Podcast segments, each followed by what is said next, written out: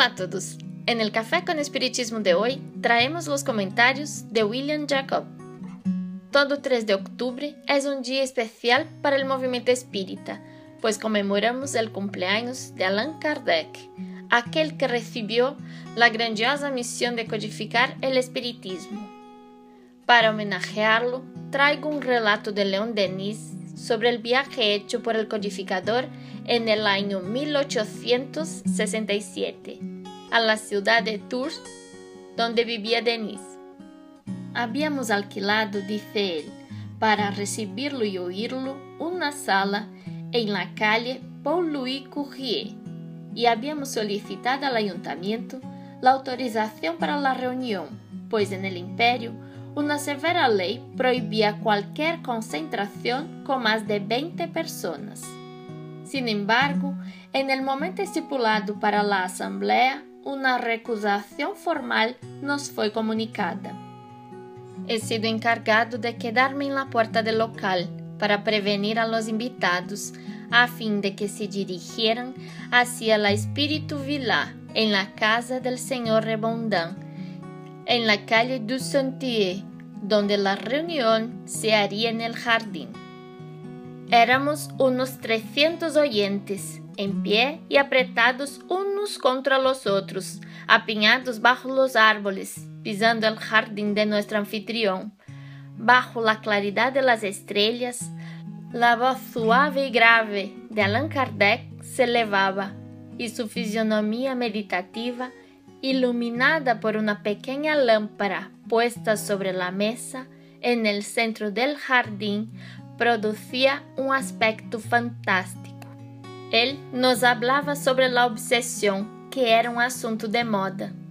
Fueron hechas preguntas a las cuales contestaba con fisionomía sonriente. El jardín del señor Rebondin quedó bien pisoteado, pero cada uno se llevó de esa noche un inolvidable recuerdo. Al día siguiente volví a Espíritu Vila para hacer una visita al maestro. Lo encontré sobre un pequeño banco, junto a un gran cerezo, cosechando frutos que le tiraba la señora Allan Kardec, escena bucólica que contrastaba alegremente con esos graves acontecimientos.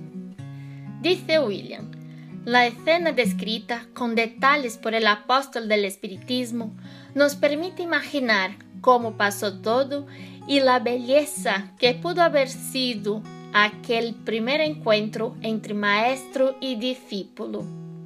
Eran 300 personas reunidas en un jardín, un número excelente para la época, lo que demuestra el gran interés del público en oír hablar al codificador.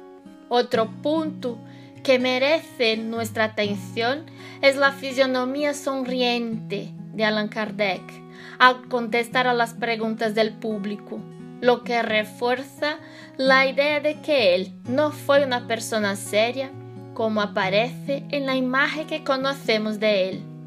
Y para concluir el análisis del relato de León Denis, merece la pena destacar la parte en que Kardec saca un tiempo en su tan apretada agenda para una actividad aparentemente simple, pero muy importante desde el punto de vista familiar. Cosechar cerezas junto a Baudet, su esposa y compañera de jornada. Agradecemos a esta pareja por la dedicación y el amor a la causa espírita. Causa que tiene como finalidad regenerar a la humanidad, y esto se da a partir de la moral de cada uno de nosotros por eso, la mejor forma de homenajear a Allan Kardec es estudiando sus obras, pero sobre todo vivenciando los principios espíritas.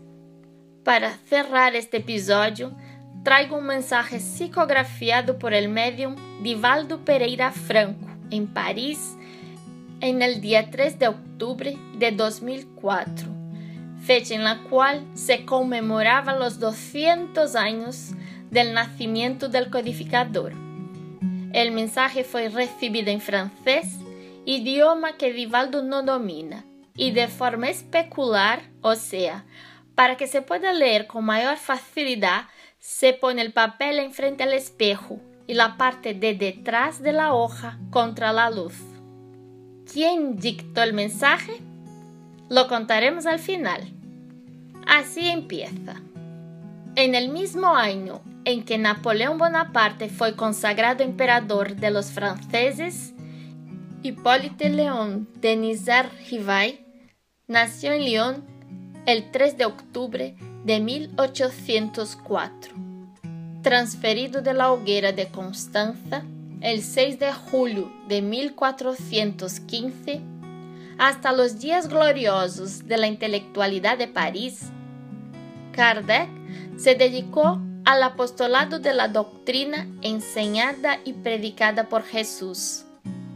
Su vida y su obra atestiguan su grandeza, misionero de la verdad.